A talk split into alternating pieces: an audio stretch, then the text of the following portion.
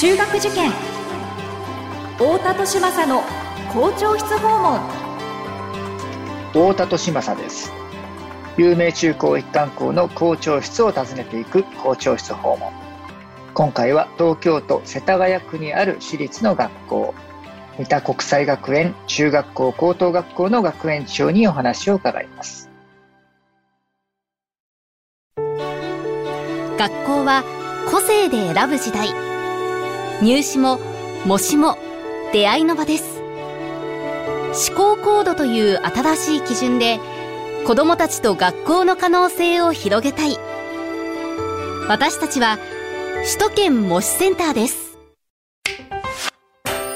太田利政の校長室訪問。文化放送ポッドキャスト QR 太田利政の校長室訪問。それでは三田国際学園中学校高等学校の学園長大橋清道先生にお話を伺っていきましょう。大橋先生よろしくお願いします。よろしくお願いします。はい。この三田国際という学校は場所としてはこれ三田にあるわけじゃないんですよね。そうですね。えー、どんなエリアに、えー、あるんでしたっけ、はい、この三田国際学園の一番最初の前身の学校は、うん、えー、三田高等女学校で、うん、今のあの港区の三田にありました。うん、三田予もとはそこにあったということですね。はい。はい、で、高等女学校が、まあ、そういう制度自体がなくなって、うん、で、その後、豊田女子中高というふうに、はい、まあ、見学者が豊田関子ですから、はい。豊田女子中高になりまして、そして、100年を超える、まあ、伝統校なんですけれども、はい。この時代、新しい時代に対応した教育をするということで、うん、え見学の地、三田高等女学校の三田を再び、えー、使いまして、なるほど。国際教育をしていく学校なんだというところで、三田国際学園というふうに、共学にして校名も合わせて変更になりました。ですね。それが2015年でしたっけ？そうですね。ね。はい、なるほど、なるほど。今のその立地というのはアクセス、最寄りの駅はどちらなんですか、ね、あの、東急の洋画という駅。はい。えっ、ー、と、利根は双子玉川なんですけれども、はい。双子玉川の間にありまして、はい。えー、洋画という駅、まあ、歩いて5分ぐらいのところに、うん、あの、まあ、閑静な住宅地に、えー、そうですね。あります。はい。えー、そういった三田国際学園さんなんですけれども、まあ、先生からご覧になってですね、この現在の三田国際学園中高はどんな学校だというふうに、まあね、えー、お考えですか、えー、学校に一歩足を踏み入れていただきますと、はい、ほとんどの方が同じ印象を受けられるんですけれども、えー、まあ、生徒がとにかくあの元気がいい。であのもちろんあの体を動かすという元気もあるんですけれども、はい、ものすごく活発に自分の意見を言うというところをこう伝え合うというところの、うん、そういう元気、活気さがある学校だなというふうに思います。なるほど。考えるっていうことが状態化している子どもたちが集まっている学校になったなという、うん、その工夫を感じますですね。考えることが状態化されていて、その自分で考えたことの意見を、まあ、どんどんその表に出していくことができる、そういう雰囲気の学校になってるっていう、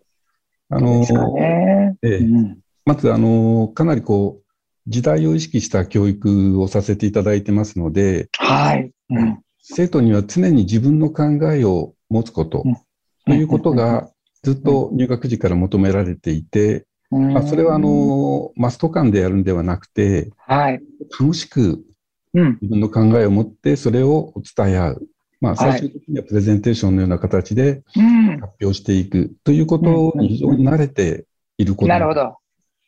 の、そういう雰囲気が溢れる学校かなというふうに思います。あの、先ほどその時代を意識したという、まあ、キーワードがあって、そのまあ時代を意識してるからこそ、その、まあ自分の意見をしっかり持ってっていうふうな、えー、文脈だったかと思うんですけど、まあ、この、えー、時代、今の時代だからこそ、この自分の意見を持たなければいけないっていう、まあ、えっ、ー、と、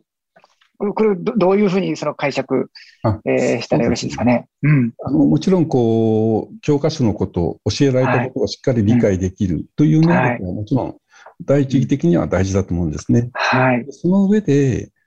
さまざまなことに対して自分の考えが求められるので、それに対して、いや、やってないからわからないとか、習ってないとか、そういうことではなくて、えー、自分の考えはこのことについてはこうなんだということをいつも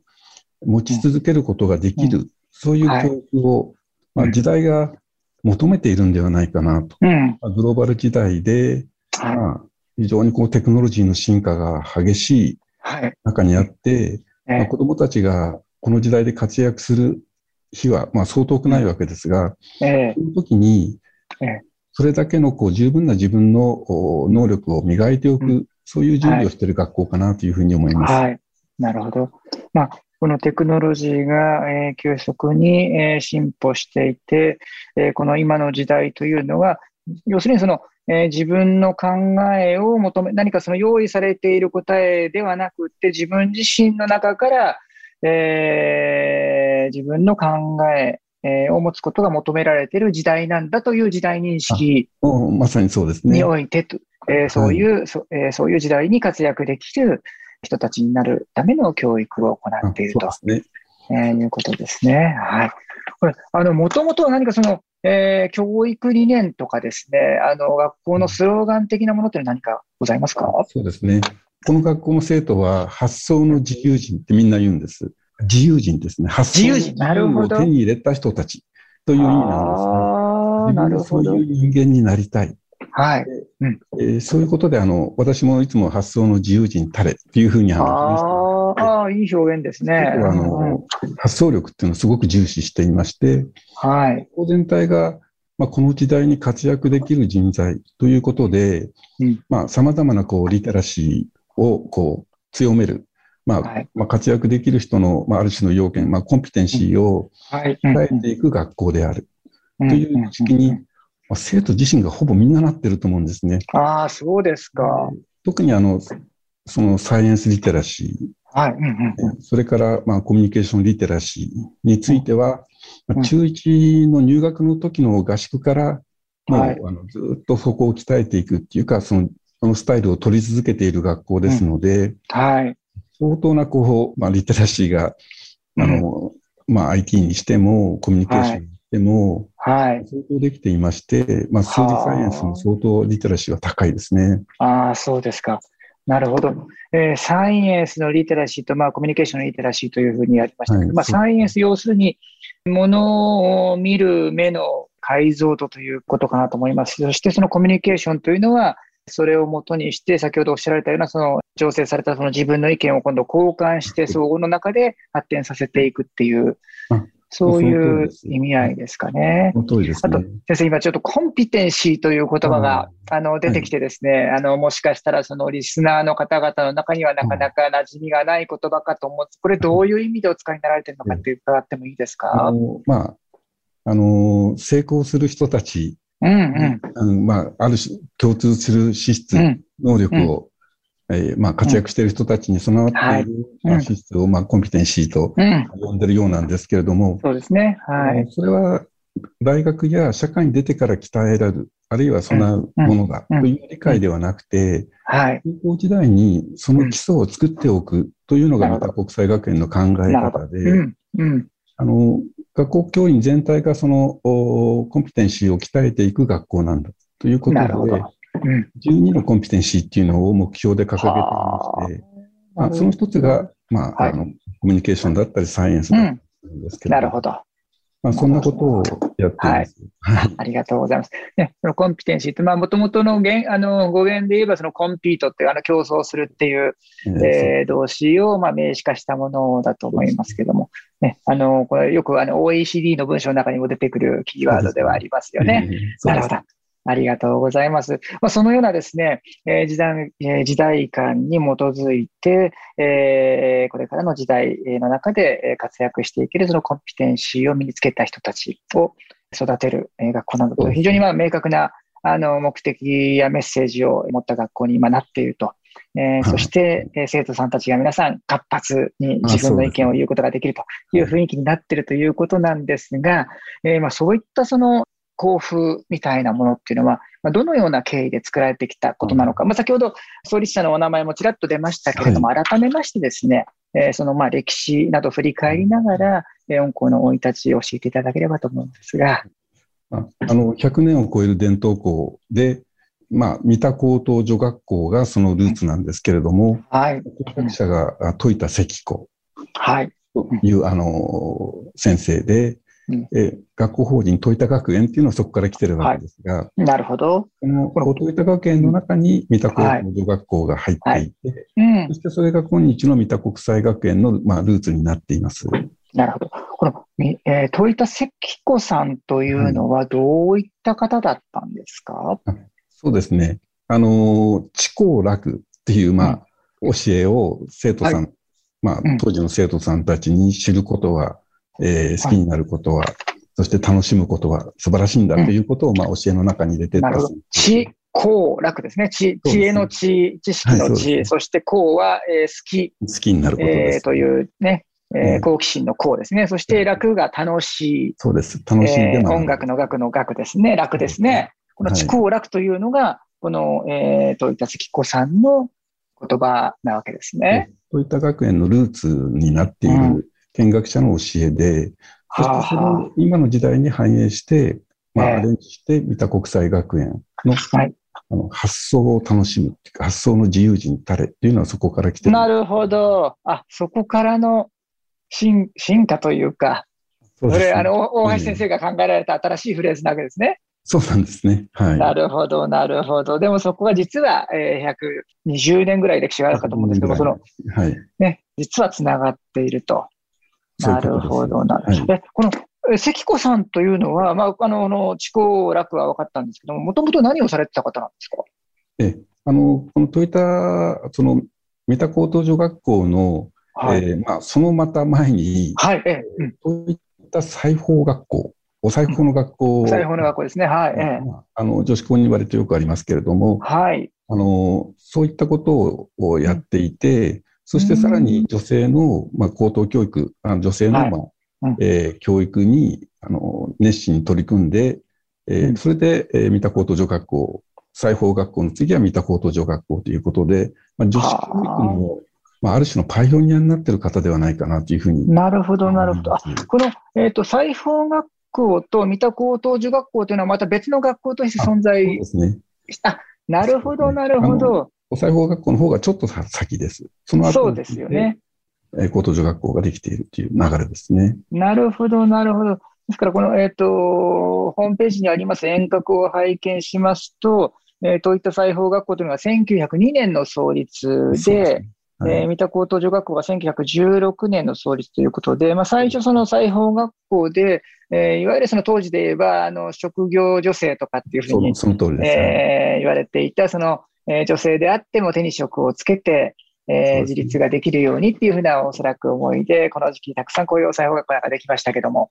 あの、そのうちの一つとして、えー、教育を始め、それが、えー、お裁縫というその職業人としてだけではなくって、えー、普通教育も、えー、女性に必要であると。ね、まあ、ちょうどこれ1916年というのは大正5年ですから、ね、えー、大正の、あのー、教育の大衆化の中でですね、あの、広く教育を収めればなければいけないというふうに学校がまたたくさんできた、えー、時期かと思いますけれども、その中で、えー、女性にとってのその普通教育を、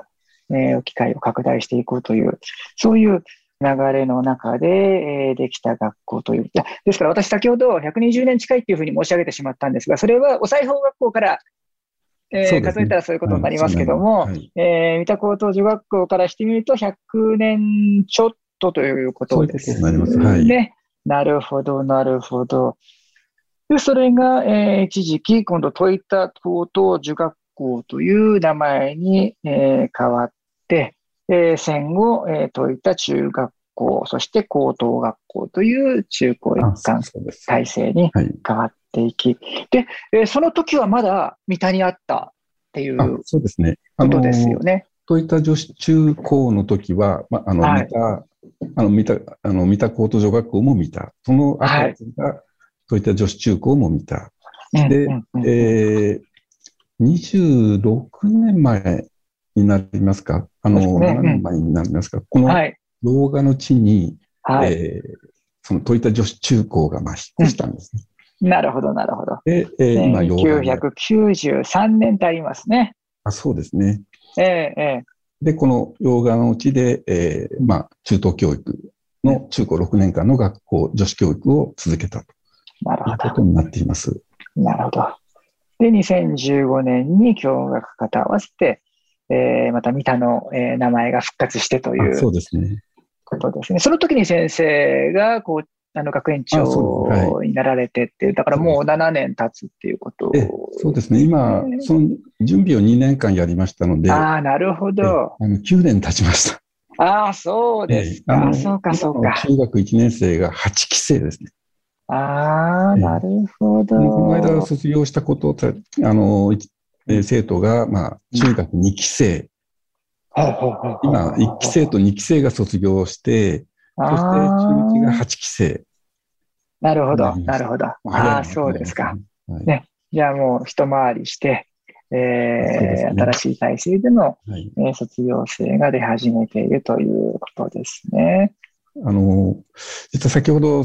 まあ、サイエンスリテラシー、まあ、数学に力入れてってお話申し上げましたけども、はい。あの、三田国際学園は、はい。英語に非常に強い学校っていうポジションで、ええ、ええ、そうですね。実際、ものすごく生徒の英語力が高いなもう、ほう。どういうところで？下よりもずっと高いなというふうに思っています。で、その背景の一つに、はい。国市場がとても多い学校、まあ、国際生って呼んでますけれども、多い学校。なるほど。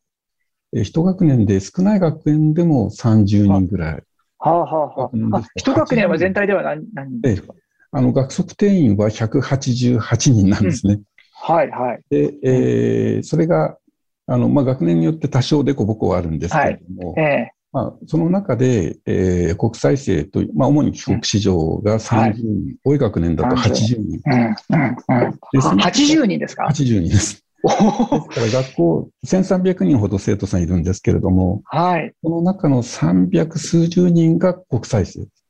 はあ、1300人ぐらい生徒さんがいらっしゃって、で、そのうちの300人ぐらいが、300人強が帰国子女国際生ですね。っ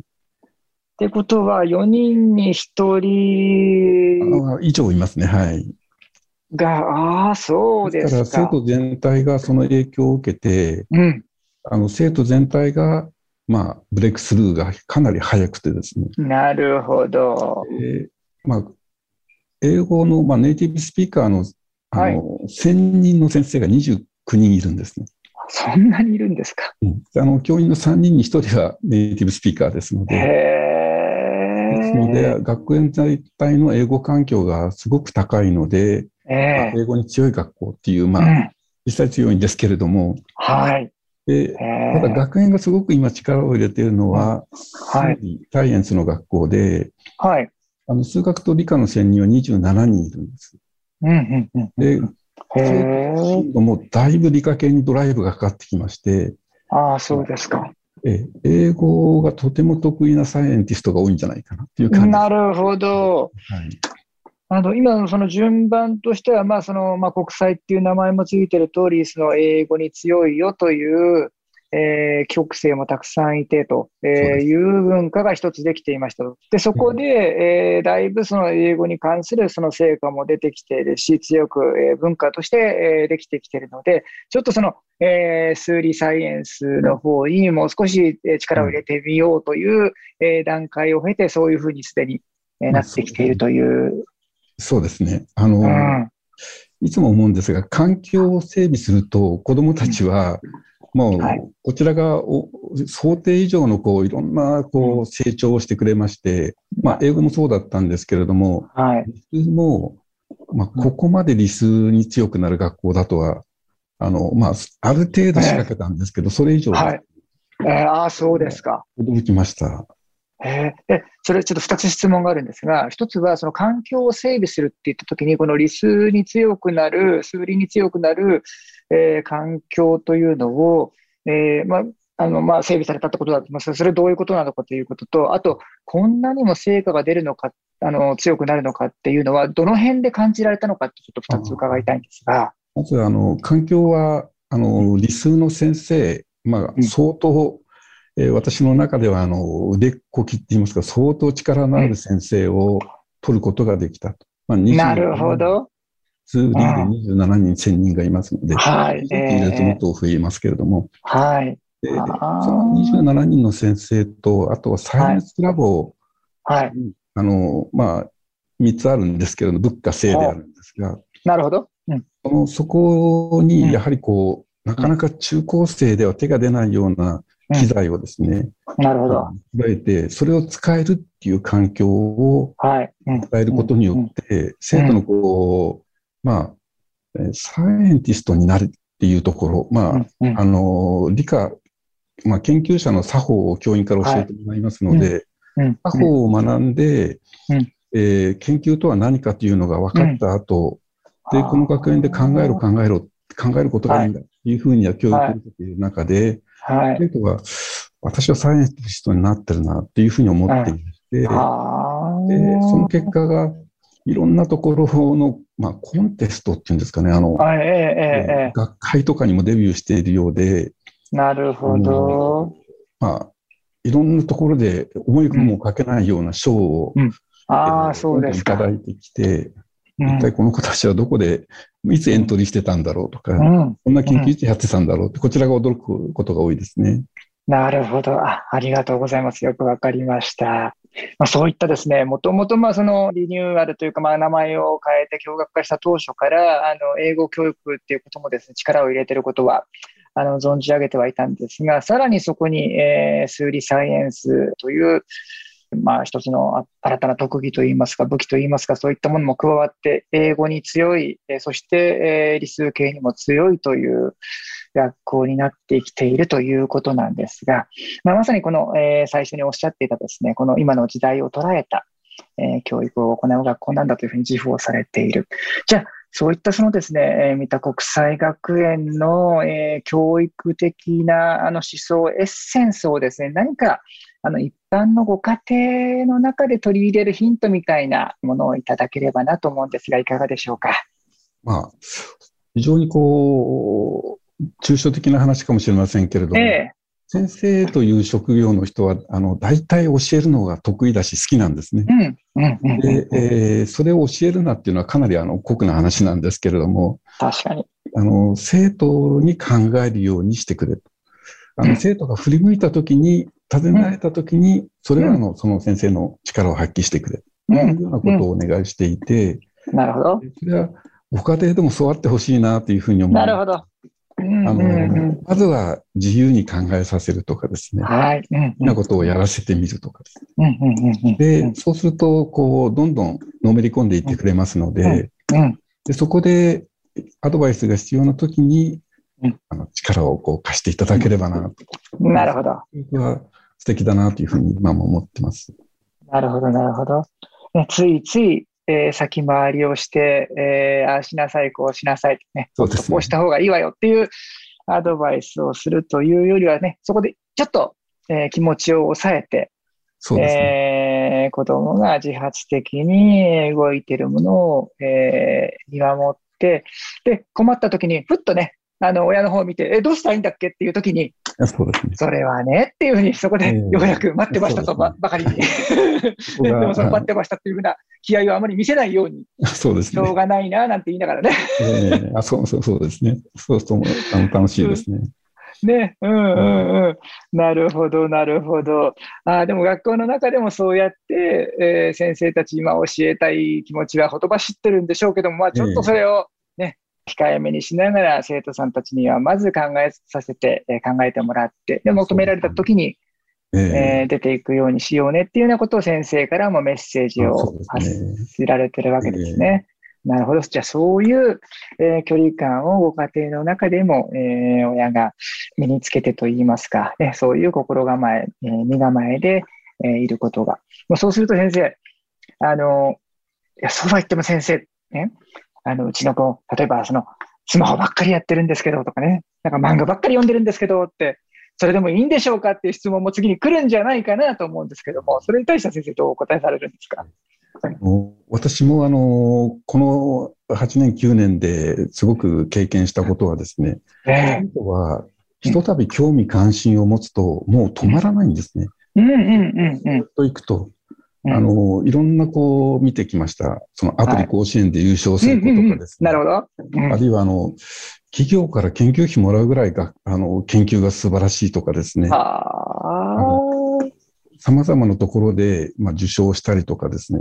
うん、中にはあの大学の研究室に呼ばれて、まあ、コラボして、うん、えー、その大学の研究室の中に入って研究してる子もいますので、うんうんうん、あのまあ、子供たちはひとたび興味を持って、そこが面白いと思い始めれば、もうそこはあの、はい、まあ、親御さんの心配はあの、だいぶ解消していくのかなと。なるほど。えー、まあ、時々、あの、こんなことで大学大丈夫なんですかって話は聞かないではないですけれども、えー、えー、それは結果が出てますから大丈夫ですよって話をしてあげてます。なるほど。あとあれですね、その親から、まあ、大人の視点からしてみると、そんなことやって何の意味があるのって頑張ってるのはわかるけど、何の意味があるのって思っちゃうかもしれないんですけども、でもやっぱり、その本人が何かに夢中になって追求したっていう、その経験値自体っていうのは、あの、決して無駄にならないんですよね。だからそのもの自体が何か、あの、職業につながったりとか、大学進学につながったりする、直接的につながるかどうかはわかりませんけども、でも何かに一生懸命になって、えー、自分で試行錯誤をしたその経験っていうのが、また何か別のところに興味が移っていったときに、その経験値がスライドするってね、流用できるっていうことはきっとあるでしょうからね。そう思いますね。ねで、それがやっぱりその、えー、時間を気にせずに、この6年間の一貫教育の中で、ゆとりの中で、えー、存分にそういった時間を過ごせるっていうのも一つの魅力ですよね。はい。卒業生とこう卒業の時にですね、はい。まあ、話をさせてもらってるんですが、ええええ、6年間何が良かった？